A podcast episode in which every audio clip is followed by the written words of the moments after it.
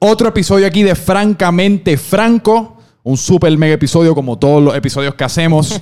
y hoy, en verdad, me place estar en la presencia de, de una de las personalidades, yo creo que más eh, peculiares y hasta cierto punto emergentes dentro de lo que es la comedia de Puerto Rico, dentro, dentro de lo que es la creación de contenido de Puerto Rico.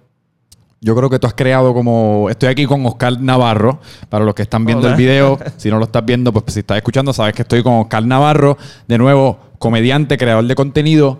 Y yo creo que tú has logrado crear como hasta cierto punto un, nicho, ¿verdad? Dentro de lo que es como que la comedia y el contenido. Y has, has creado una, has creado como una personalidad artística que yo estoy seguro que va bien acorde con quien tú eres como persona pero diferente e interesante. ¿Cómo, ¿Cómo tú definirías tu estilo? ¿Cómo tú te definirías a nivel de creación de contenido y comedia? Pues, ajá, mi, mi fuerte, o lo que me, me gusta, es el dark humor. Ajá. Y lo, lo- me gusta mucho lo irreverente y push buttons. Me gusta Eh, ver hasta dónde puedo estirar la línea. Y, ajá, creo que el hecho de que no ha, o sea, históricamente no ha habido un comediante en Puerto Rico que, que haga eso, pues me ha dado esa, o sea, me ha, me ha, me he dado a conocer por eso, gracias a, a la falta de... yo creo que hasta cierto punto en Puerto Rico, a nivel de comedia, ha sido lo opuesto. O sea, literalmente el polo opuesto. O sea, no solamente no irreverente, sino como super mega correct, comercial y que super ser- mega politically correct y super mega hasta cierto punto cheesy. Sí, caerle bien a todo el mundo y, Sí. y, ay, no ofendas a tal grupo. y- Sí. porque, pues la realidad es que no, o sea, no hay mucha salida en la comedia históricamente. O sea, tú tienes que trabajar con lo que haya y en donde, donde haya lo poco que hay. Pero, o sea, quizás por eso es que, nada, ningún programa de televisión se arriesga a hacer cosas como las que antes, o sea, una vez Sunshine lo hizo. Pero se tuvo que moldear para poder subsistir, ¿me entiendes? Entonces, si, si el único canal que va a pagar no quiere que yo, que yo hable de religión, pues yo no voy a hablar de religión. Así históricamente se ha tratado el tema. Y con la llegada, la diferencia mía es que con la llegada de las redes, Sí. yo no necesito de un canal, ¿sabes? No, no. Y he logrado, pues, hasta en estos últimos meses, hasta cierto punto, pues estoy viviendo ya de, de eso y no, no dependo de, de un auspiciador, de, de que venga fulano y me diga, mira, no puedes hacer este tipo de contenido porque es dañino para la marca. O sea, que, que pues ese lujo no lo tienen estas personas, la gente que, que, que ha, que ha estado históricamente en la comedia, los los que vinieron antes que nosotros. Eh, y pues quizás, ajá, me, me he logrado distinguir por eso y por el hecho de que no hay, no lo hay, no, no ha habido nadie que haga crítica social así muy, muy adentro, o sea, muy a fondo. Todo el mundo, pues, si dice algo es bien por encimita y bien light. Y disfrazado. Sí, todo es, es mejor quedarse con, ah, que si se las pegaron a, a fulano, el- el- esta comedia de, de ay, las mujeres que, que casarse, ¿verdad? Ay, qué, qué difíciles son, ¿quién las entiende? Pero, pero, pues porque eso es más safe y sí, vas a tener trabajo, pero la verdad, a la hora de la verdad, tu contenido no trasciende porque no estás diciendo nada nuevo. ¿sabes? Pues, ¿Tú siempre has sido así? O sea, a eh, nivel personal. Sí, sí, nunca me llevo con las reglas. No, no me llevo con las No. reglas y si me dice, ah, no puedes hacerlo, no debes hacer esto, es bien probable que lo haga. Y si te estamos estudiando, o sea, si estamos haciendo un estudio psicológico de Oscar Navarro, ¿cuál tú crees que es la, o sea, cuál tú crees que es la raíz de no llevarte bien con las reglas? Mano, no sé, siempre he sido así desde chamaquito. Mi maíz siempre cuenta esta historia de mí, de, de cuando yo era chamaquito, tenía 6 años, estaba en primer grado, eh, que yo siempre sacaba 99 en los exámenes. Ajá. Y era porque nunca ponía mi apellido. Y mi lógica era que si yo soy el único Oscar, ¿por qué yo tengo que poner mi apellido? Si tú sabes quién yo soy. O sea, y todo era porque querían que uno siga las reglas. Se quieren que tú... No, es que así es que se hace. Pero es que es innecesaria esa regla. En el, si hay cuatro Oscars en el salón, pues ahí yo entiendo, coño, es necesario yo poner mi apellido para que puedan saber quién es. Ajá. Pero ajá, no, siempre he sido así de, de no... O sea, si no encuentro una buena razón por qué no, lo voy a hacer. Pero yo me imagino que hasta cierto punto eso te tiene que haber traído algún- algunos problemas. Siempre. Porque ahora, pues, cuando uno es adulto, pues uno está a cargo de sus propias decisiones y pues hasta cierto punto, pues uno puede independizarse tanto económica como personalmente. Pero cuando uno es un niño y uno está viviendo todavía bajo las reglas de mamá y papá y todo esto, y todas estas ya construcciones un poco más tradicionales de lo que es pues, la sociedad bajo, bajo un menor de edad. eh, no es fácil uno luchar en contra del establecimiento. He tenido problemas, pero a la hora de la verdad no, no soy feliz eh, siendo de otra manera, ¿me entiendes? No puedo, no me sé conformar y quedarme, o sea, actuar, o sea, no puedo fakear. Si, si no me gusta algo, yo es bien probable que lo diga y, o que actúe como que no me gusta. Yo imagino que entonces esa es tu entrada a la comedia hasta cierto punto y corrígeme si me equivoco, pero tú, un chamaco, no sigo las reglas y pues después tú ves a, a estas personas que convierten eso en comedia, o sea, que convierten esas observaciones en comedia y hacen a la gente reír a través de detectar qué cosas están un poco ridículas o están siendo un poco estúpidas de la sociedad o del comportamiento humano y lo convierten en, en comedia y pues me imagino que eso fue lo que te, atra- lo que te atrajo a eso inicialmente. Sí, sí, el, el poder también hay un cierto enjoyment que yo le saco al poder de, o sea, criticar esas mismas reglas Ajá. de una manera que hasta la persona que las enforza tenga que aceptar o se tenga que hasta reír Sí. de sí mismo.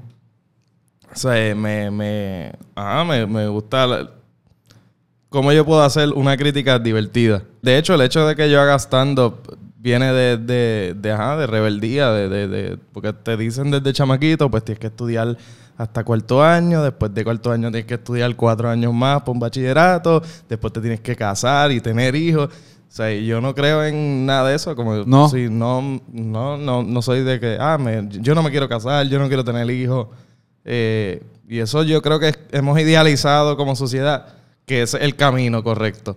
Pero puedes hacerlo de otras maneras y ya. Y, no, ¿Y por, y no- por qué tú crees que por qué tú crees que tú no te quieres casar ni tener hijos? No sé, yo soy una persona bien lógica y bien. No de, no de sentimientos, ¿me entiendes? Yo pienso que. que ayer mismo estábamos hablando de eso, de- del matrimonio. El matrimonio, la, en verdad, en- a mí, o sea, en mi mente, la gente lo hace por conveniencia. O sea, tú no. Cuando tú estás con una jeva y tienes una novia, whatever, tú no dejas de, de encontrar a todas las otras mujeres atractivas, atractivas. O sea, ¿me entiendes? Tú no dejas de... de- seamos sinceros, te- se te para Scarlett Johansson en el medio y tú no vas a decir que no, no, es que yo amo a mi novia. El amor es un, constru- un constru- constructo social que, que nos hace... O sea, yo siempre tripeo y lo digo tripeando, pero en verdad lo creo, que es que el, el- el amor lo inventaron los poetas para vender libros. Yo creo que uno sí puede estar enamorado. O sea, ponle que yo tengo una pareja, yo estoy enamorado de ella y se me para Scarlett Johansson al frente para tomar tu ejemplo. O sea, posiblemente sí voy a querer follármela. O sea, eso, en eso estamos claros. Pero yo no creo que eso, esas dos cosas son necesariamente mutuamente Sí. exclusivas en el sentido de que yo puedo tener el deseo carnal de follarme a, a Scarlett Johansson sin dejar de amar a mi pareja ni una pizca menos de lo que la amaba antes o después de follarme a Scarlett Johansson. Lo que sí yo creo que es un constructo social es hasta cierto punto, porque lo digo hasta cierto punto porque hasta cierto punto yo creo en eso y de la manera que yo opero emocionalmente, pues siento que me, que me satisface a mí un poco mejor. Pero la monogamía, monogamía forzada. Creo que es monogamia o monogamia, no sé. Creo Como, que es monogamia. como sea, nos corrigen si nos equivocamos. Monogamia forzada. o sea, este sentir de que el uno quizás acostarse con otra persona por una noche es una violación de lo que es el amor por otra persona. Porque eso ya yo creo que entonces está hablando del instinto humano y millones de años y como nosotros nos follábamos en los tiempos de la guácara como si fuésemos animales y cavernícolas versus cabra. Entonces pues se, se- se escribieron y se decidieron todas estas reglas que van, no van necesariamente acorde con el DNA de lo que nosotros Ajá. necesitamos a nivel carnal. Eso es lo que. De eso mismo estábamos hablando ayer de. de la, la- la monogamia es algo que hicimos porque nos conviene como sociedad. O sea, hasta mi entender. No como que- sociedad, como individuo. Ajá, y, y no, y para vivir en comunión, en, en comunidad. O sea, es más, es más efectivo para la supervivencia de, de una civilización que hayan muchas familias y cada uno vele por sí mismo, por, por su, por su núcleo, ¿me tribu. entiendes? Eh, y todos vivamos juntos. Si hay muchos individuos, es más difícil, cada uno pues no, ¿sabes? Si hay una familia, pues esa familia puede mantener una finca. Una persona sola es muy probable que no pueda mantener una finca tan productiva, ¿me entiendes? Y ajá, pero viene, viene de, creer que somos todo sagrado, como que ese amor es sagrado.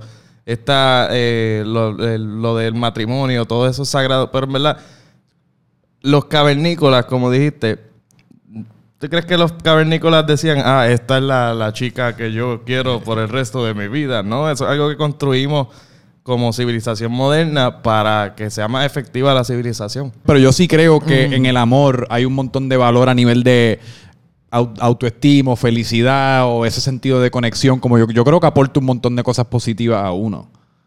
Quizás es que ¿Tú no yo, crees? yo no, no, no he tenido esa experiencia, ¿sabes? No. No. he- nunca Y tú, no- y tú hasta cierto punto nunca piensas que como que te estás Digo, la tuve- perdiendo algo o deprivando de algo al quizás no haber sentido como esa emoción bien profunda del amor. No, es que yo, yo tuve lo que lo más cerca que yo puedo llamar amor.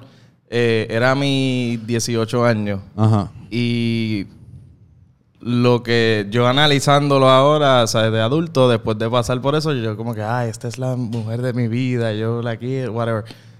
Cuando Pues, pero mi punto soy es un que en eso- chamaquito pendejo, era un chamaquito pendejo que no tenía otro norte.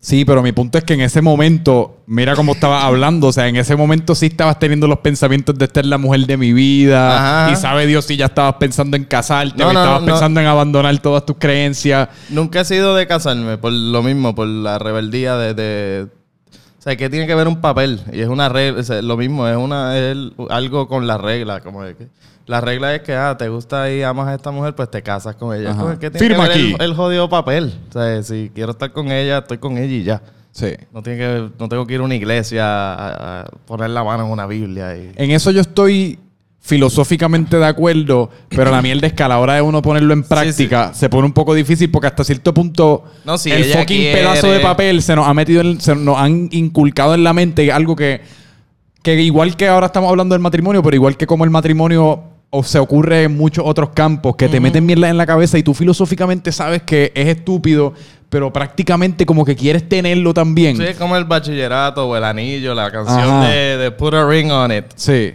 O sea, eh, eh, la sociedad ha romantizado tanto el, el que ay, le propongan un, en el jardín botánico con el lago lleno de pétalos de rosa y un backdrop ahí bien cabrón y que sea una sorpresa que ya no se lo espera.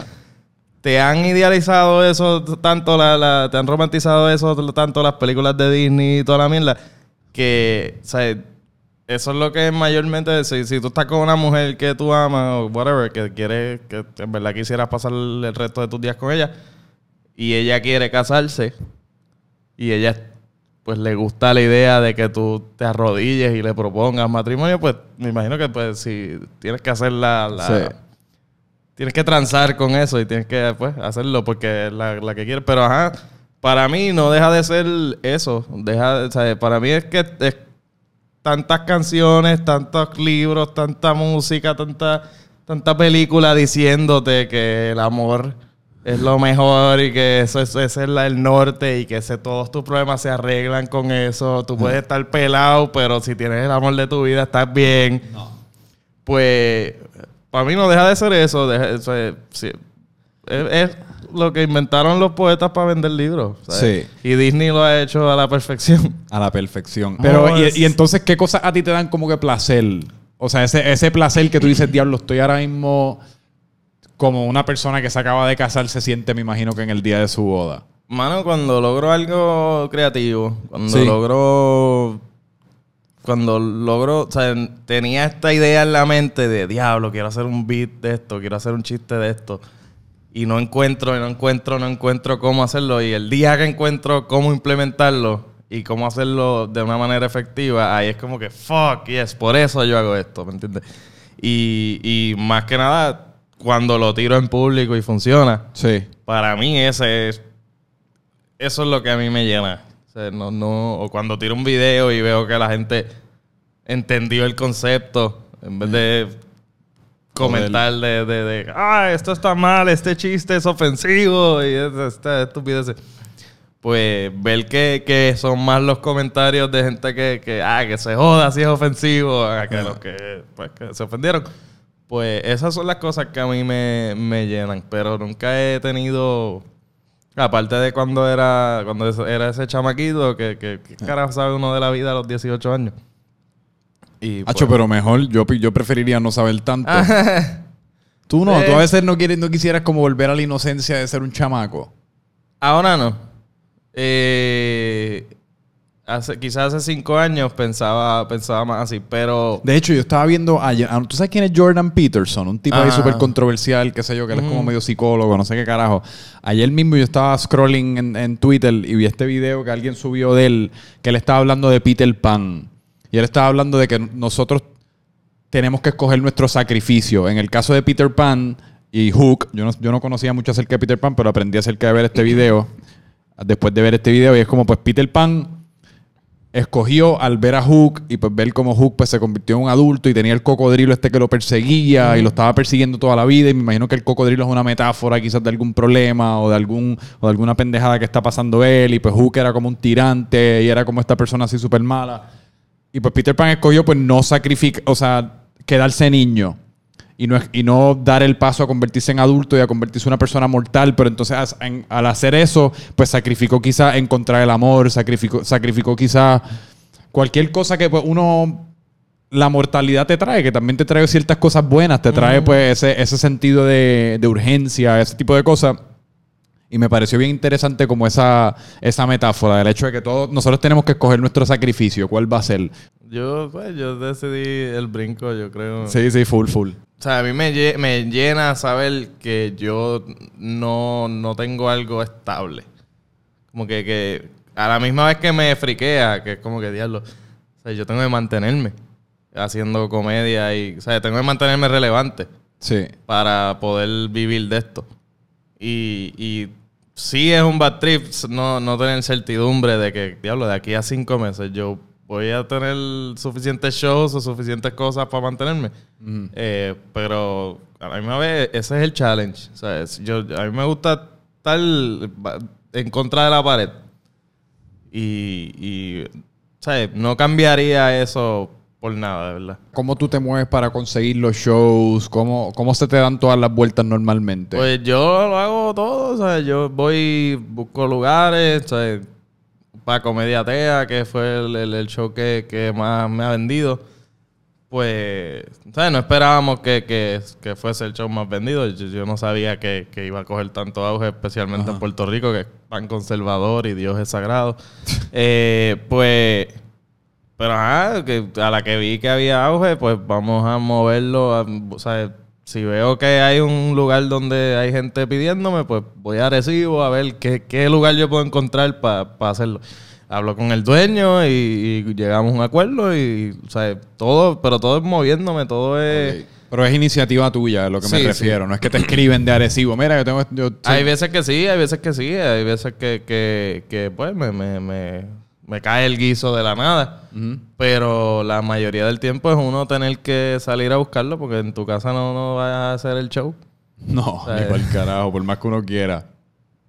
Y nada, moverte, mano. Eh, yo siempre he sido de, buscar lo mío. O sea, no, no, no puedo estar esperando a que me llamen.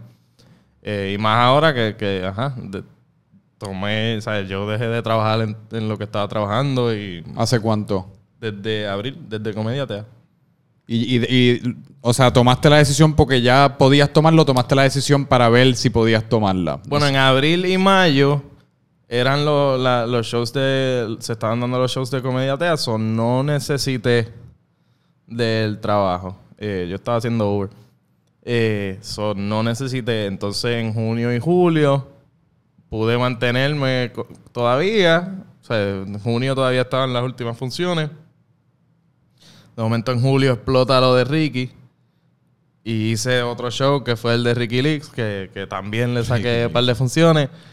Y de ahí para acá, sea, eh, con el irme viral en, en, en la marcha de aborto, y irme viral en la marcha de, de los pro Ricky, pues Los me, pro Ricky, eso estuvo cabrón. me siguieron cayendo guisos y hasta el día de hoy todavía estoy... He estado manteniéndome y no he necesitado. Pero ajá, tengo que constantemente estar pregunta- o sea, preguntándome qué, cuál es el próximo show, ¿me entiendes? Sí. Tengo que constantemente pensar en eso, que qué voy a hacer ahora en noviembre.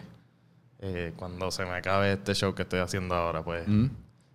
Y a veces caen los guisos cuando más por obra de Dios. Eh, irónicamente, o sea, a veces caen los guisos de la nada. Cuando, diablo, esta semana no voy a generar nada. Y estoy ahí cagado, eh, diablo, siete días, Ese es seis, Dios- ocho, ese es Dios extendiéndote sin- la mano. Sin, sin trabajar. Y de momento me llaman para eso, para justo en el medio de esos ocho Sí. días. Y como, yes. Tú eres uno de los que se persina cuando el avión va a despegar. No. Yo soy así, yo en el cuando estoy aquí en la tierra ya salvo, yo, yo en verdad que yo no creo en mucho, como que nada, yo no pienso en eso, tan pronto esa, ese avión va a despegar o voy a tener una, una situación en mi vida así como que en mi vida está lo que yo percibo en riesgo, me persino como siete veces y media. Es que yo no reacciono al a a la muerte o al miedo así tan normal. O sea, yo... Si yo veo un tiroteo aquí, o sea, todo el mundo rápido se pone a correr. Yo en lo que pienso es como si yo corro y me muevo y la bala va para allá, para donde me voy a mover, yo mismo me maté. O sea, como si nadie me viene a disparar a mí, pues ¿para qué yo me voy a ir corriendo? O sea, Yo mismo me mato. yo soy, yo soy, o sea, yo soy así, como eh, si se cae el avión, se cayó, pues, whatever. Sí. Pero no estoy pensando, ah, se va a caer. ¿Cuáles son las probabilidades de que de todos los aviones que salieron hoy, el mío sea el que se caiga? ¿O cuáles son las probabilidades de, de- así de diminuta que es la bala, que o sea, de momento me dé a mí? Sí. No sé, no Por eso a mí me gusta cuando uno va, cuando me toca un avión con un famoso. Como la última vez que viajé, que venía de Colombia para acá y estaba Mickey Woods en el vuelo. Y yo, "Acho, no hay manera que Dios vaya a matar a Mickey Woods. estamos, estamos chilling, Mickey, Mickey, gracias. O sea, esos son los vuelos que más tranquilo uno vuela. No lo había pensado así. Cabrón, yo me motivo. Wisin. Estamos claros, cabrón. Yo no voy a leer en Twitter ahorita que Wisin se murió en un avión. Wisin Eso nunca va a pasar, así que yo estoy aquí, estoy a salvo. A nivel del contenido de estos shows, o sea, porque tú dijiste, pues hice el de Comedia Tea, entonces después se dio lo de Ricky, hizo un, hizo un, un show de Ricky Leaks. O sea, ¿cuán, ¿cuán pulido está el material a la, hora, a la hora de, por ejemplo, hacer el show de Ricky Leaks, que me imagino que no tuviste tanto tiempo para prepararlo? Lo ¿Cuánto hicimos- es como tratando y más o menos improvisando en tarima? El de Ricky Leaks ha sido el más que fue literalmente explotó el, el chat y yo dije, diablo, aquí hay tanto material que no puedo dejar pasar esto. Y y you gotta strike when the whatever, no me acuerdo cómo dice el dicho, pero el- hierro está hot- iron's hot. Eh, literalmente como a una semana. O sea, pusimos el, el yo produje el show en un día. Sí. O sea, como yo llamé al sitio, mira, yo necesito esta fecha, tal, eh, y era, había explotado el chat, qué sé yo, jueves, y para el miércoles ya era el show. La marcha grande de, de Residente, Bad Bunny y, Sí, sí, y- la- el- y Ricky Martin se dio para ese mismo miércoles. So ahí tuvimos la dicha y la desdicha de que tuvimos que moverlo para el próximo miércoles.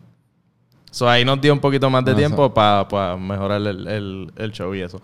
Pero, pero ajá, eso es, los shows, usualmente yo anuncio el show y todavía no tengo el material completo. De verdad. O sea, Comedia Tea está anunciado, ya hemos vendido una función, dos funciones y yo todavía no tenía completo el set. Digo, es que yo me imagino que lo difícil aquí también es que a, a dónde tú vas a practicarlo si no es en tu propio show. Pero es que el Porque aquí de- no, aquí, aquí no está el comedy store en que uno puede treparse todas las noches a practicar enfrente de un público. el- la pendeja es que el deadline te para el material. O sea, si yo no pongo el deadline, yo no lo hubiese creado. O sea, yo no hubiese hecho 15 minutos de comedia tea. ¿Y, Ahora, cómo- y, cómo- y cuál es tu proceso para hacer esos 15 minutos? Porque yo me imagino que no lo estás haciendo frente a un público. Eh, Tú estás confiando que la primera vez, o sea, tú estás preparando estos 15 minutos y estás confiando que va a funcionar frente a un público. ¿Sabes? Yo llega a un punto que uno sabe lo que funciona y lo que no. Hay, hay uno que otro chiste que te- o sea, hay, hay dudas. Y normalmente si tienes mucha duda, pues es porque no, no, no era tan efectivo. Pero, pero ajá, yo me, primero idealizo como que, ok, comediate, ¿a qué yo quiero, de qué, de qué es lo más que yo podría, cuáles ángulos puedo tener? Ajá. Por ejemplo, yo hice un beat criticando a los ateos. Todo el mundo va a criticar a Dios en el show. Pues como yo me separo y me distingo, pues yo voy a... Quiero que mi ángulo sea, no, los ateos también estamos mal. Y, y pues ya ahí hay, hay un beat. Eh, otra es, qué sé yo, los, los, los diez mandamientos. Pues yo no, no cuadro con los diez mandamientos. ¿Qué tal si yo hago un beat eh, refutando cada uno de los diez mandamientos y de por qué están al garete? ¿sabes? Y voy así sea, idealizando premisas. Esa es la semilla. Y cuando veo, ok, estas son las mejores tres o cuatro premisas, pues ahí es cuáles son los chistes más efectivos. Chistes más efectivos, o sea, que tratar de sacarle chistes hasta que, ok, aquí está el punchline. Este, esto es el punto más importante. Y de ahí, pues, buscarle cómo llegar al punchline de una manera graciosa. y esto es todo escrito. Sí, todo esto escribiendo. ¿Y que tú escribes? ¿En un documento de Word a mano? En- a mano. Yo soy de, de- de papel y libreta. ¿Y tú, Eh, y tú lo escribes palabra por palabra o tú simplemente escribes conceptos y después en tarima te das espacio a... Al principio, palabra por palabra, y después Cabrón. lo voy reduciendo. Escribir 15 Ah, minutos es... Escribir Sí, 15 minutos a eh, mano, eso es una libreta entera. Bueno, en, para la primera función de Comediatea eran como 9 min- o 10 minutos. Eh, pero a lo- mientras, a la medida que van pasando las funciones, pues tú creas más chistes. En, en cada función sale algo improvisado. Eh, o le encuentras una línea entre función. O sea, entre funciones le encuentras, ah, diablo, si yo digo esto aquí, pues mejora esta otra parte. Y lo que empezó como un set de 10 minutos terminó como un set de 16. Ajá. Y mil veces más pulido. Y más, o sea, cada 15 segundos hay risa. Que es el, el nivel que uno quiere. Eh, pero ese primer... ¿Cada cuántos, cuántos 10 segundos hay risa? 15, 15. Eso, eso es como Ese una métrica... nivel pro- profesional. Como eh, cada 15 segundos hay risa. Pero eso es como una estadística. O sea, eso es lo que los profesionales aspiran. a- Ajá, eso es... Ok, no sabía. Debe, no sabía ser, eso. debe ser cada 15 segundos. Ese es el ratio más o menos, el promedio de la gente, de los profesionales. Ok. Eh, y que, ajá, pues la attention span de la gente, lo puede, si estás un minuto setting up algo sin risa, pues puedes perder a algunas personas, ¿me entiendes? So, tienes que hacerlo lo más rápido posible y lo más tight. Mientras menos tiempo haya entre risas, mejor lo estás haciendo. Y pues, ajá, eh, al principio el show no está pulido eh, a su máximo potencial, pero ahí quien, quien compensa es el público. Porque el primer, el primer, o sea, la primera función casi siempre es de la, o en mi experiencia, casi siempre es de las mejores porque el que está ahí es el que más quería ver ese show. El que a la que vio el anuncio de Comediatea dijo, yo no me puedo perder esto y compró los boletos rápido. Sí.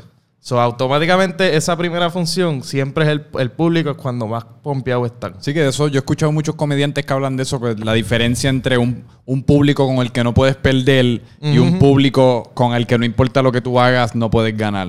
Eh, exacto. eh, Y bueno, de- a la primera fun- a la primera llamada que tú dices, ah, el show va a comenzar en breve, ya todo el mundo, yeah. O sea, Ajá. ese es el público que, aunque tu material no sea el mejor, el- o sea, esa primera noche tu material no está lo más pulido posible, el público está tan ansioso y tan dispuesto a reír que no tienes que tener el mejor material del mundo, ¿me entiendes? Digo, obviamente tienes que tener buen material, Sí, sí, sí. pero... Ya o sea, los tienes ganos. Tiene, o sea, está... Ah, los tienes de tu lado desde el principio. Ese es el proceso. Primero, quizás la primera función no es que esté malo, porque sigue siendo el material, whatever. Pero ya llega un punto, si haces siete funciones o diez, pues para la décima tienes como Ah. siete, diez líneas nuevas que también son buenísimas, que no estaban en esa primera función. Hablaste un poquito ahí como de, ok, pues todo el mundo habla, en, lo de- en el ejemplo de Comediatea, pues todo el mundo habla, va a criticar a Dios, pues como que yo puedo hacer para ser distinto. Eh, ¿Qué otros ejemplos como ese tienes a nivel de identificar, como en tu día a día, cosas que pueden ser quizás un buen beat o cuando estás, qué sé yo, viendo unas personas interactuar una con la otra o en Plaza Las Américas o, o guiando Uber, como que en, ¿cuál, ¿tienes algún proceso o simplemente se te prende una bombilla?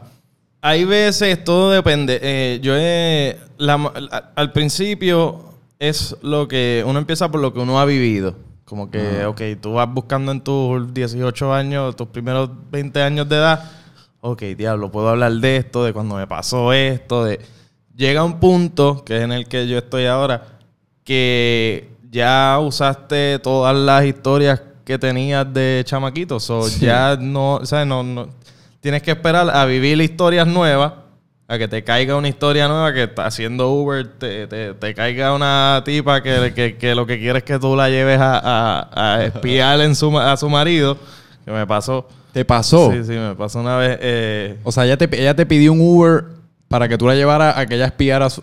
Ajá, ¿Y porque ella, algo? ella- eh, no, ella tenía, ella creía que su marido estaba con otra tipa en tal barra.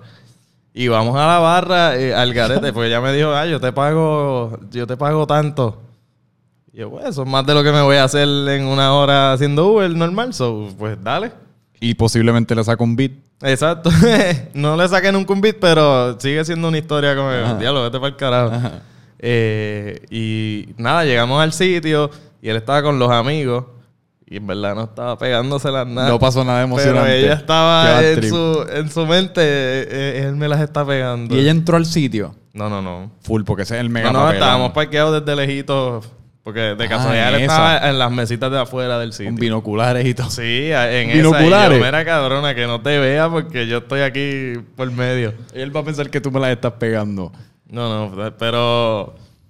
Pero ajá, eh, llega un punto que, que es en el que estoy, en lo que te iba diciendo, eh, que ya yo estoy buscando a qué sacarle un beat. Como que yo, ok, las masacres estas de los mass shootings en Estados Unidos, pues un tema difícil, eso a mí me gusta, que sea un tema difícil, pues que yo puedo decir de esto, a ver si logro sacar un beat y sentarme a ver cuál es el ángulo que yo puedo usar. Y cuando tú estás, por ejemplo, en ese, en ese ejemplo de los mass shootings, cuando estás tratando de desarrollar un beat de ese tema en particular, ¿cuánto de tu cerebro está pensando en sacar, en crear algo que sea estricta y plenamente cómico y, en cua- y cuánto de tu cerebro está pensando en crear o sacar algo que sea hasta cierto punto shocking? Como shock comedy, como le llaman. A o, estás, mí- o estás buscando como un punto medio entre Yo estoy los dos. buscando gracioso. Si lo gracioso en el momento es algo shocking, pues de casualidad, pues whatever. Eso era lo que, lo que encontré. Pero, por ejemplo, eso es un beat que, que, que estoy trabajando de, de los mass shootings. Que ajá, dicen que es los videojuegos los que están causando esto. Sí. Pues yo me puse a ver las estadísticas. Y, y, eh, cabrón, hay sobre 300 mass shootings en lo que va de año en Estados Unidos. Algaro. O sea, eso está al garete. Entonces me puse a ver como que ta- hay algunos que son 8 muertes y 25, y 25 heridos. Yo, cabrón, este tipo es un pro en Call of Duty. este tipo está duro. Sí. Pero había otro que es 0 muertes y 4 heridos. Cabrón, ¿qué tú jugabas? Tetris. O sea, es... Me fui por ese lado de los videojuegos. Si esto es lo que está... Pues que... que pues, encontrar... Bueno, es una mierda de beat que estoy tratando de... No, está, está interesante. Pero ajá, es, es encontrarle un approach que el tema es difícil. Cabrón, yo no me atrevería. El tema es difícil.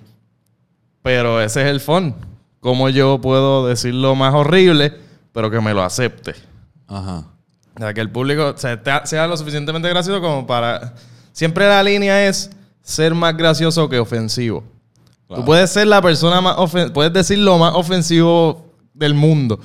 Pero si es un chispito más gracioso que ofensivo, la reacción es risa. Exacto. Aunque no te guste. La el mismo público puede... "Ay, pero es que me da gracia. Y... y- y- o sea, es, es eso, encontrarle, ok, que sea más gracioso que ofensivo. Sí, porque parte de la razón yo creo que uno como público va a ver un show de comedia es para escuchar cosas o romper con la norma de lo que es políticamente aceptado en el día a día. Como que hasta cierto punto uno quiere escuchar cosas de los más Sí, shootings. sí. Uno quiere reírse de cosas que quizás en el trabajo no son aceptadas hablar de. O sea, uno quiere fucking liberarse de todas estas reglas y todas estas presiones. A través de otra persona, en este caso a través de ti, como utilizarte a ti, yo no, yo no tengo que hablar al respecto, yo voy a dejar que Oscar haga su chiste, yo me río y con eso casi como que cumplo la cuota de... Sí, yo no tengo que postearlo yo en Facebook. tengo que postearlo yo en Facebook. Una, una botada del Exacto. trabajo o algo así. Pues, ¿Y te ha pasado que, o sea, en esa línea de más gracioso que ofensivo, te ha pasado que te tocas con un público que está como, que no se quiere reír y lo que está Sí. ofendido? Sí, me pasó hace un par de semanas, por ejemplo, hace como un mes. Eh, estoy- estoy- yo estoy trabajando también un beat de... Digo, en ese día también usé ese beat de los mass shootings. Eh, estoy trabajando un beat de solucionar los problemas del mundo. Ajá. Y algunos de ellos es, qué sé yo, la, la hambruna mundial y el, y el climate change y whatever. Y son dando soluciones súper estúpidas. Y no funcionó, no estaba funcionando, pero ye- ya para el tercer chiste, yo dije, ok, este público no le va a gustar. Pues ahí yo tengo dos opciones. O cambiar mi material y ajustarme al público, que es lo que uno debe hacer. Y tienen, o sea, y tú tienes material al que puedes cambiar, tienes material Sí, alterno. Sí, sí, puedo ir. ¿sabes? Tengo beats viejos a los que puedo recurrir. Pero en ese caso, yo estaba en un open mic. Y yo dije, no, yo lo que vine a trabajar fue este material. So, esta gente les guste o no, yo voy a seguir. Y como quiera saque risa, obviamente no me fue cabrón. Pero ese es el, el challenge. Como aún ellos no queriendo reírse porque le- no les gusta el tema, como yo le saco una risa a otra. Y, y eh, eh, eh, también este año, va que en marzo yo fui para pa LA Ajá. y fui como ocho veces al Comedy Store. Hacho, yo estoy loco por ir. Está como lo está, está como te lo imaginaba. Eh, es que para mí, lo que se está haciendo aquí, y por eso es que llegué tan pompeado. Yo este año ha sido mi, mi año más cabrón en, en- en cuanto al stand-up. Porque yo llegué de ese viaje súper pompeado. Yo vi a, a Joe Rogan, a Dave Attell, a Jeff Ross, a, a, Cho- a quién no vi, a Mark Maron. Eh, y ver que lo que nosotros hacemos no tiene nada que envidiarle a ellos. O sea, A que nivel, de, a nivel de contenido. Está a nivel, el, el- el- o sea, el nivel de tu- tu, mejor punchline está a nivel que con el mío. Sí. O sea, lo que estamos haciendo en cuestión de calidad de- del beat, no tenemos nada que envidiarle. Y, y, o sea, lo que se está haciendo en la calle, en el stand-up ahora mismo, o sea, yo te puedo mencionar 20 personas que lo hacen cabrón. Está- yo diría que está como en su... Digo, sin conocer mucho de la historia del stand-up en Puerto Rico. No, está me en su parece mejor a mí que momento. está Sí, sí, sí. Floreciendo. Está en su mejor momento, es en el momento, estamos en el momento en el que más comediantes hay, hay una y variedad. más espacios para ir y escuchar comedia Ajá. que, tú, que uno está como consciente de. Eh, Ahora mismo están surgiendo muchos muchos lugares para hacer stand-up, muchos open mics, muchas cosas. Eh, y en lo que sí ellos nos ganan, pues es en que ellos lo hacen todos los días. So, a nivel de crowd work, eh, pues ellos tienen un edge súper cabrón. Yo vi allí sets de 20 minutos de crowd work, que el tipo ni usó su material, simplemente se, empezó, em- se puso a joder con el público, pero es Sí. porque lo hace todos los días, a veces dos y tres veces al día. So, si tú tienes a un chamaco de espejuelos con camisa roja eh, en la primera fila y de momento te sale así improvisando una línea con un chamaco de espejuelos de camisa roja, la próxima vez que tengas un chamaco de espejuelos de camisa roja en el público, ya tú tienes una línea a la que puedes recurrir. Como si tú lo haces todos los días Eh. y después en el otro show hay un calvito gordito y tiraste un chiste sobre el calvito gordito, cuando vengas a ver en otro show un calvito gordito, pues ya tienes ese, esa línea. Eso que el, el, el poder joder con el público o el, o el simplemente tener a un público de frente tantas veces a la semana, pues cabrón, te va a hacer un duro.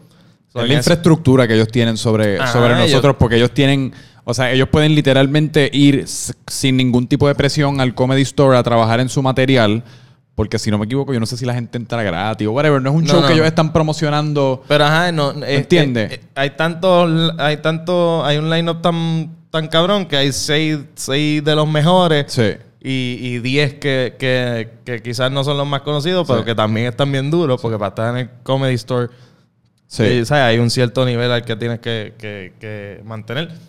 Eh, que no es necesario, o sea, no está vendiendo, tu nombre no es el que está vendiendo. No. Versus que que, en tu caso tú estás trabajando en tu material mientras simultáneamente Vende. vendiendo Ajá. un show y tratando pues de, de darle a estas personas una noche como Exacto. memorable. O sea, si tú me pagaste 10 pesos en la taquilla, yo no me puedo poner a inventar. no.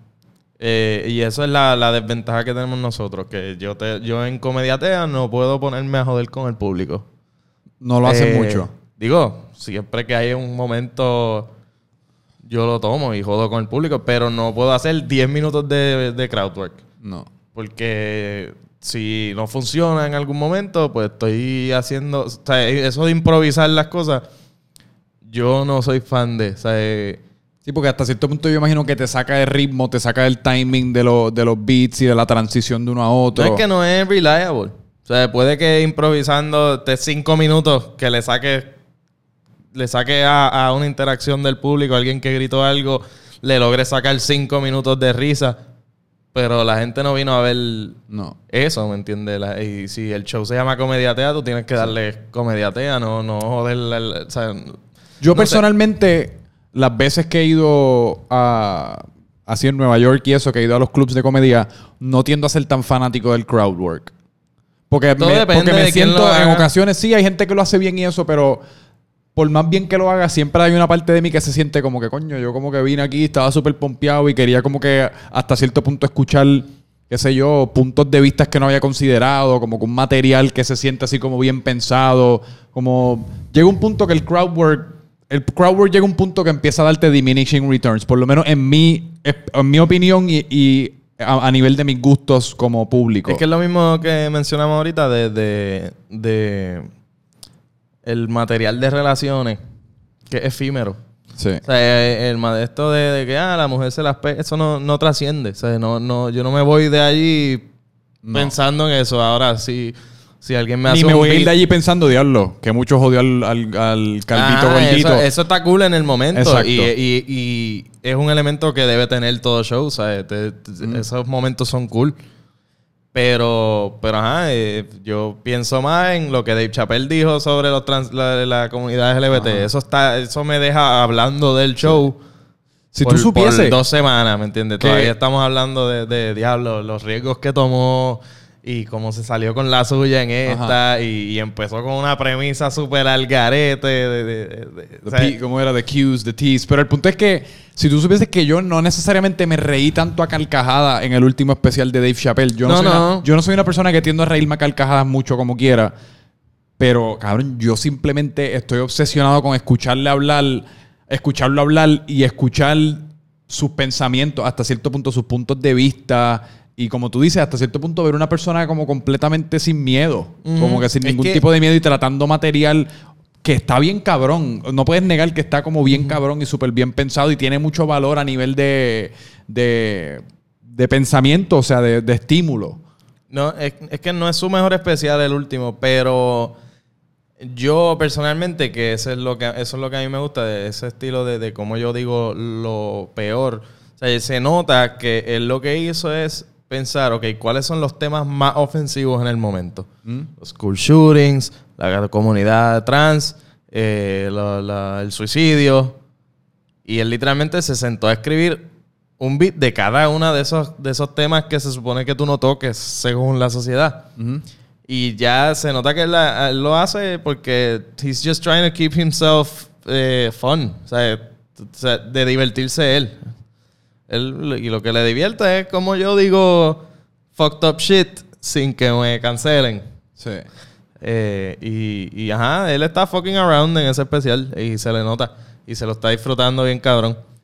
Pero, pero no, no es su mejor especial. Y ninguno de, ninguno de los establecimientos con, lo que tra- con los que trabaja, como que a veces, o, o quizás no han estado de acuerdo con, con hacer el, el show en su establecimiento, después cuando ven la temática de lo que van a tocar, como que les da un poquito de perse o, o- o retiran su compromiso. ¿No te has topado con eso a nivel de, de, de tus producciones y colaboraciones con los sitios en particular y sus dueños? Por ahora no, pues yo también soy medio selectivo. Yo sé si. O sea, no es que sé si, si de esto, pero me trato de asegurar con- de si es un sitio que lo voy a hacer por primera vez, mira, sabes a lo que te estás ateniendo, sabes, sabes el tipo de contenido. Usualmente son gente que ya sabe lo que hago y, y sabe que, que se va a hablar de ciertas cosas. Y no he tenido una experiencia donde me contraten y a la que ven lo que hablo, de momento me digan, ah, no, no, tienes que bajarle. O sea, no, no he tenido esa experiencia. Eh, sí, en guisos así privados, eh, me han dicho como, ah, no puedes hablar mucho malo, pero ya yo encontré una forma de...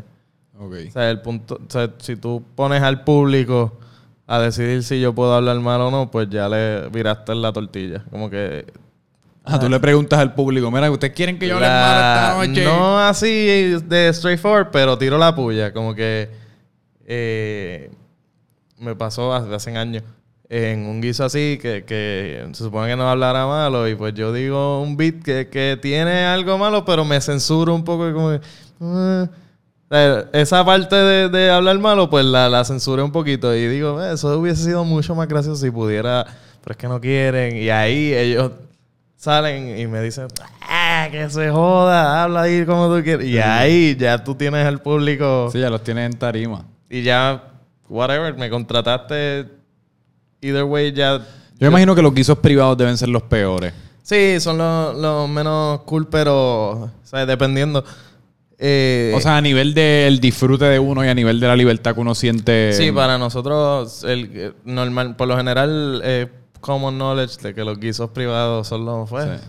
Uno los hace por los chavos, porque Sí. pagan bien. Ujú. Pero, pero sí, son medios puñeteros porque normalmente no son en el mejor ambiente. No. O sea, no, no es como, no es en un comedy club, no es en un sitio donde está todo apagado. montón de personas y hay en un corbata. en mí y ya. Y, o sea, es gente, a veces son gente que ni sabía que iba a haber stand-up. Y ese es el peor público. el, que, el que no sabe que, como que, nada, pues ahora va la escena de, del Gori. Ay, by the way, mientras está la cena, les traemos un comediante. Y la gente sirviéndose el pernil. Ah, horrible, horrible. Pero, pero es parte de. Sí. Es parte. Y el, o sea. No todo puede ser divertido No, y bueno. Es un trabajo al fin y al cabo. ¿me exacto. entiendes? Digo, Hay es sus un trabajo bien cabrón, pero Sí, pues sí. tiene sus momentos que pues, uno se tiene, se tiene que ganar el peso. Y a nivel de, volviendo al contenido un momento, te, en cuanto al público de Puerto Rico como público de comedia, porque volviendo a lo de los school shootings también, que eso es un tema bien de Estados Unidos. Ajá. ¿Te has dado cuenta que el material quizás de Puerto Rico funciona mejor que el de, por ejemplo, Estados Unidos o alguna otra parte del mundo? Y eso es algo que tomas en consideración a nivel de desarrollar tu acto. Yo, mientras más pasa el tiempo, trato de, de que sea más universal el material, que, que no importa si lo tire aquí. O sea, una referencia a algo de aquí, a qué sé yo, a Ricky Rosselló o algo, allá afuera, si me voy de tour. Se no pierde. necesariamente la gente le importa quién es Jennifer González y, y, y este y el otro, Giovanni Vázquez, whatever. Eh, Giovanni Vázquez. pero, pero, ajá, el, el, el, el material de aquí es que no, no me atrevo, a- mayormente, no me atrevo a decir, ah, este, estos temas son, porque es que todo tema tú lo puedes hablar, siempre y cuando le encuentres el, lo que te dije, que sea más gracioso que ofensivo. Digo, yo me imagino que el teléfono, ya todos vivimos en este mundo, en el mundo del iPhone. O sea, a través de Twitter o Instagram o lo que fuese, todo el mundo está informado de lo que está pasando O sea, en, en todas partes. Si tú vas a hablar de algo bien específico que pasó esta semana en Puerto Rico, pues tienes que asegurarte de, aunque se haya ido viral y la mayoría del- de la gente lo conozca, pues tienes que como quiera dar el backstory. Y ahí pues tienes que hacer, tienes que dar el backstory de una manera graciosa. Sí. O sea, esa es parte de... de, de- pues, ajá, tienes que encontrarle... Yo no creo que ningún tema es- eh, está off limits. Es, es encontrar cómo presentárselo al público. Ok. Y quizás algo, y quizás al revés, algo que, que quizás no todo el mundo se enteró, pero lo quieres traer a colación, pues tú lo, lo- lo presentas primero y después dices el, el chiste. O sea, primero tienes que informarlo y después pues, hacer lo que ibas a hacer. Y pues entonces, para ir acabando, hablamos un poquito, mencionaste, mencionaste yo creo que al principio de la conversación, cuando te fuiste viral con tus videos en, en lo, de los, en lo de los aborción y lo de Ricky renuncia, los, las tres personas que fueron allá al centro de convenciones a Ah, apoyarlo Ricky y se eso. queda, Ricky se queda. Ricky se queda. Ricky Eh, no se va. Ricky no se va. Y, y se fue. ¿Cuál es, ¿Cuál es tu mentalidad como que a la, a la hora de ir a esos, a esos sitios y qué es lo que tú estás tratando de lograr, etcétera? Eh, ¿Qué contenido es el que tú estás tratando de grabar? Pues eh, en esos casos específicos de, de gente que está en contra del aborto, que de nuevo volvemos a lo de eh, sanctity of life, eso de que tener sagrado ciertas cosas, como cabrón es un fucking feto. O sea, eso no tiene vida, no, no- y, y eso es lo mejor que le puede pasar, que, Sí. que no tenga que venir aquí a ganar 7.25 la hora. Eh, pero esa no sé, no, es tan absurdo para mí como que, que haya... eh, y, y para mí fue algo como ver una chamaquita de 20 años tratando de buscar otros chamaquitos de, de 8 a 14. O sea, literalmente dando flyers como que, ah, traigan a esos chamaquitos de 8 a 14 a la iglesia porque está comprobado que en esas las edades que más propensos están a aceptar a Dios. Pues seguro si son unos morones, todavía no están, no, no tienen desarrollado el Todavía, cerebro. Exacto. O sea, pues para mí ver eso como el diablo, esta gente, esto es predatorio casi, es como de, they're preying on, the, eh, on la gente que todavía no se ha desarrollado y para poder tener feligreses, ¿me entiendes? Están- es una, es algo absurdo, pues es extraño. Es extraño. es- es- está cabrón. Eh, pero ajá, ver, lo que quiero es ver por qué. Porque siempre que hay que les preguntas por qué, no tienen una contestación real. Es una contestación a base de ideales que le han inculcado en la iglesia, de que ah, es que está mal y que todo es un milagro de Dios. Si alguien, si se volca un carro, mueren 25 y el que chocó a todo el mundo no le pasó nada. Oh, eso fue Dios. Es como, de, "Cara, cabrón. O sea, pues ajá, buscar. eh, eh, Es que es tan. Eso de Ricky se queda. ¿Cómo, cómo está? O sea, es tan absurdo. ¿Cómo a esta altura? Y fue como Todavía- tres, fueron como tres semanas después también. O sea, ya Ricky estaba yo, No, casi ah, como fuera de la puerta. O sea, hay un millón y pico de personas que no quieren que. O sea, no hay forma que él se vaya. ¿Por qué tú estás aquí? ¿Por qué? O sea, tú ves a tu alrededor. O sea, ¿en qué mundo vive esta gente que. Eso, eso de. de, de- ah, eh, cogemos de pendejo a los nuestros. Sí, pero no especificaron qué pendejo. Es como que. ¡Wow! Para mí es tan mind-boggling la, la- la normalidad humana Sí. a lo que puede llegar. Y pues esto, esto- No tanto la normalidad humana, yo creo que simplemente la experiencia humana. Porque hasta cierto punto nosotros nos pasamos la vida como rodeados con personas que pues son similares o que compartimos intereses o hasta cierto punto estamos alineados en pensamiento de cierta manera. Y se nos olvida que, cabrón, en el mundo hay un montón de gente que piensa súper distinto, gente que está loca, o sea, gente que está como en completo desacuerdo con todo lo que uno cree. O sea, hay- en este mundo hay literalmente de todo. Bueno- Pero a veces se nos olvida porque no, no nos enfrentamos como que en el día a día. Eh, Trump y Ricky fueron como un wake-up call. Ricky no tanto porque aquí eso se esperaba. Eh, Pero eso de Trump que... Digo, no, y Ricky, Ricky estaba jugando el papel, Trump no. ¿Me Ah, entiendes? Sí, sí, sí. Ricky estaba tratando de cogernos de pendejo. Trump no hay ni un, ese no hay ni un elemento Sí, de es un eso. anormal y lo Ajá. logró. Eh, pero eso... O sea, no todo el mundo vio venir eso. Diablo, espérate, hay, hay, hay cientos de miles de... Hay millones de personas que son unos morones. Y se nos olvida porque estamos en nuestro Facebook con nuestros panas que admiramos y como que, ah, yo tengo, Sí. te- te- tenemos gente... Ah, estos son Sí. gente que, que tú estimas o no, no, o sea, la mayoría que tú, de los que tú tienes en Facebook no son los que fueron a la marcha de Ricky se queda, ¿me entiendes? No. Esos son como que uno de tus mil y pico de friends. Pero darte cuenta, a diablo, espérate, a- este uno a- tiene a, a mil y pico que son idénticos. Y nosotros somos el uno en sus friends. Y, y no nos damos, no nos enteramos hasta las elecciones.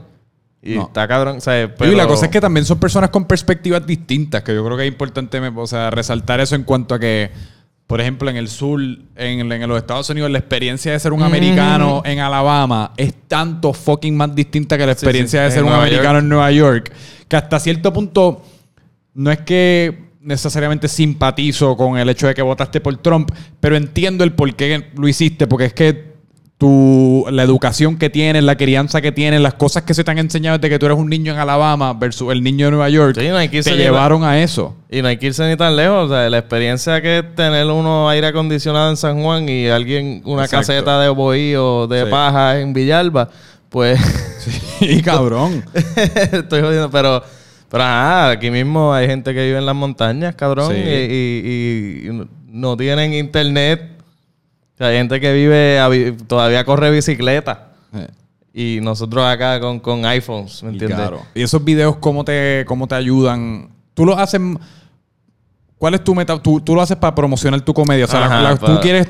Tú estás usando todo para usarlo de funnel hacia la comedia. sí, sí, sí. Y, te ayu- y me imagino que te ayudan un montón sí, al irte viral. Eh, ¿Has mayor- podido ver la diferencia? ¿Cómo se ha marcado la diferencia de esos dos videos irse viral en cuanto Sí. a tu público ahora, en cuanto a tu reconocimiento por ahí, por ahora? Eh, sí, bueno, ahora vivo de esto, o sea, gracias a esos instantes, a esos momentos. Pero, y en cuanto a público, pues sigue, sigue llegando público nuevo, mano, y, y gente que ni, o sea, todos los shows, alguien al final del show me dice, diablo, yo no tenía la más mínima idea de que algo como esto estaba pasando en la calle. Porque aquí la, la concepción que hay de comedia es ponerse una peluca y actuar de mujer. Eh, y... Qué mierda, en verdad. Yo lo en este podcast yo lo he hablado ya como en tres o cuatro ocasiones y es una, o sea, es una porquería. Pero el, el- el- ahí volvimos a, a esos cientos de miles de personas que... no es una mierda, para mí, a mí no me gusta. No voy a decir que es una que mierda no así de manera absolutista. Que no suena más bicho, pero que, que el IQ no es... para eso es lo que les da, ¿me entiendes? Es para reírse de... Ah, estaba actuando de mujer el hombre, ¿sabes? Eh, De abuela, de vieja. de Yal, de... Sí, sí. sí. Eh, pero, pero, mano, me ha sorprendido que, que como que también hay gente en la calle que como comediatea, como ¿quién, quién iba a decir que iba a vender 13 funciones de un tema que se supone que aquí en Puerto Rico era hasta, hasta, hasta comediatea, era un tema que no se tocaba. Y lo conmigo es que estoy seguro que un montón de los que fueron son cristianos. Sí, mucha ¿Entiendes? gente de los que fueron son cristianos, Porque pero aparte entienden. es fucking divertido también uno fucking ver, eh, escuchar perspectivas distintas o no solamente escuchar perspectivas distintas, ir y darte cuenta que no somos tan distintos. Ajá, ajá. O sea, al fin y al cabo, como porque nosotros hemos, hemos casi como nos hemos catalogado con estos labels que se llaman, pues yo soy cristiano, yo soy demócrata, yo soy PNP, independentista, popular, y utilizamos eso para automáticamente decidir si una persona te va a caer bien o no te va a caer sí. bien. Cuando esas cosas en realidad influyen tan poco en cuanto a la interacción a nivel micro que uno tiene con alguien, como cuando yo, si yo te conozco por ahí por la calle, yo no estoy hablando contigo a través del Ajá. filtro de yo soy cristiano, o yo soy demócrata o yo soy eh, independentista. No, cabrón, estamos hablando de whatever. ¿Viste ese carro que pasó por ahí? Sí, sí, sí. O viste el juego de anoche y ya. estamos tan ingrained con esa mentalidad del equipo. De, "Ta, yo tengo que tener algo que me identifique contigo. Es como, no podemos ser todos individuos. Y ya. y ya. Pero no, tiene que ser la, si tienen, este pana es PNP, pues no quiero. Digo, Ah. usualmente para lo mejor. It's for the best. Pero, pero ajá, que, que, que, y también cogerse en serio tanto. Hey, Como que cabrón.